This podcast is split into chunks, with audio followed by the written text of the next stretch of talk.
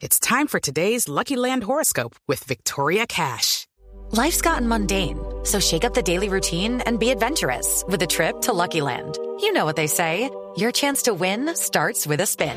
So go to LuckyLandSlots.com to play over 100 social casino-style games for free for your chance to redeem some serious prizes. Get lucky today at LuckyLandSlots.com. Available to players in the U.S., excluding Washington and Michigan. No purchase necessary. VGW Group. Void where prohibited by law. 18 plus. Terms and conditions apply.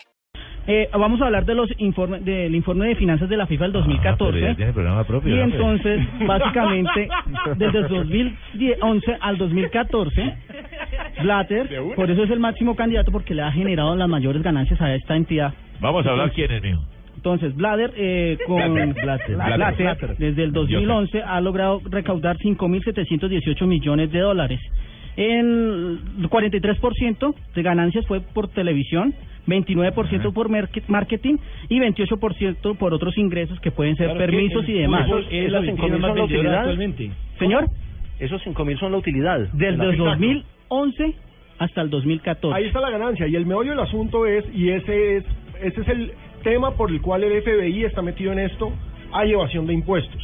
Por eso están solicitando en extradición a Nicolás Leos, por eso están solicitando en extradición a muchos otros dirigentes del fútbol sudamericano Ay, y mijito. centroamericano. Uno de los que está preso en Suiza, que no revelaron quién era, ya dijo que aceptaría la extradición. Los demás han La han negado, sí. Y hay otro que se voló también. Y otro que se voló a la noticia es esa que eh, Marco ¿Del Polo Nero? del Nero, el actual presidente de la Confederación Brasileña de Fútbol, ¿cómo va a visitarlo? ha escapado de Suiza, no estará en el Congreso de mañana, nadie sabe dónde está. Pues O alguien se las cantó.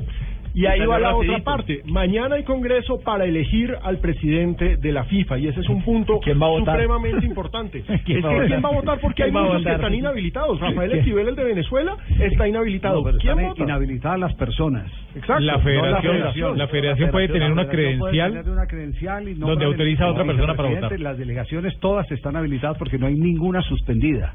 No, es que las federaciones no están suspendidas, son personas. Por eso, pero, pero la votación la puede asumir el vicepresidente o la puede asumir el que le dé el poder la federación. Si es que, si es que Claro, claro. finalmente. ¿Y tiene la misma legalidad y UEFA? Va a haber Va a haber votación. la, la UEFA le pidió primero que se retirara. No, no, está confirmado que hay votación y, y lo dijo en la última rueda de prensa Joseph Blatter. Ahora, Eh,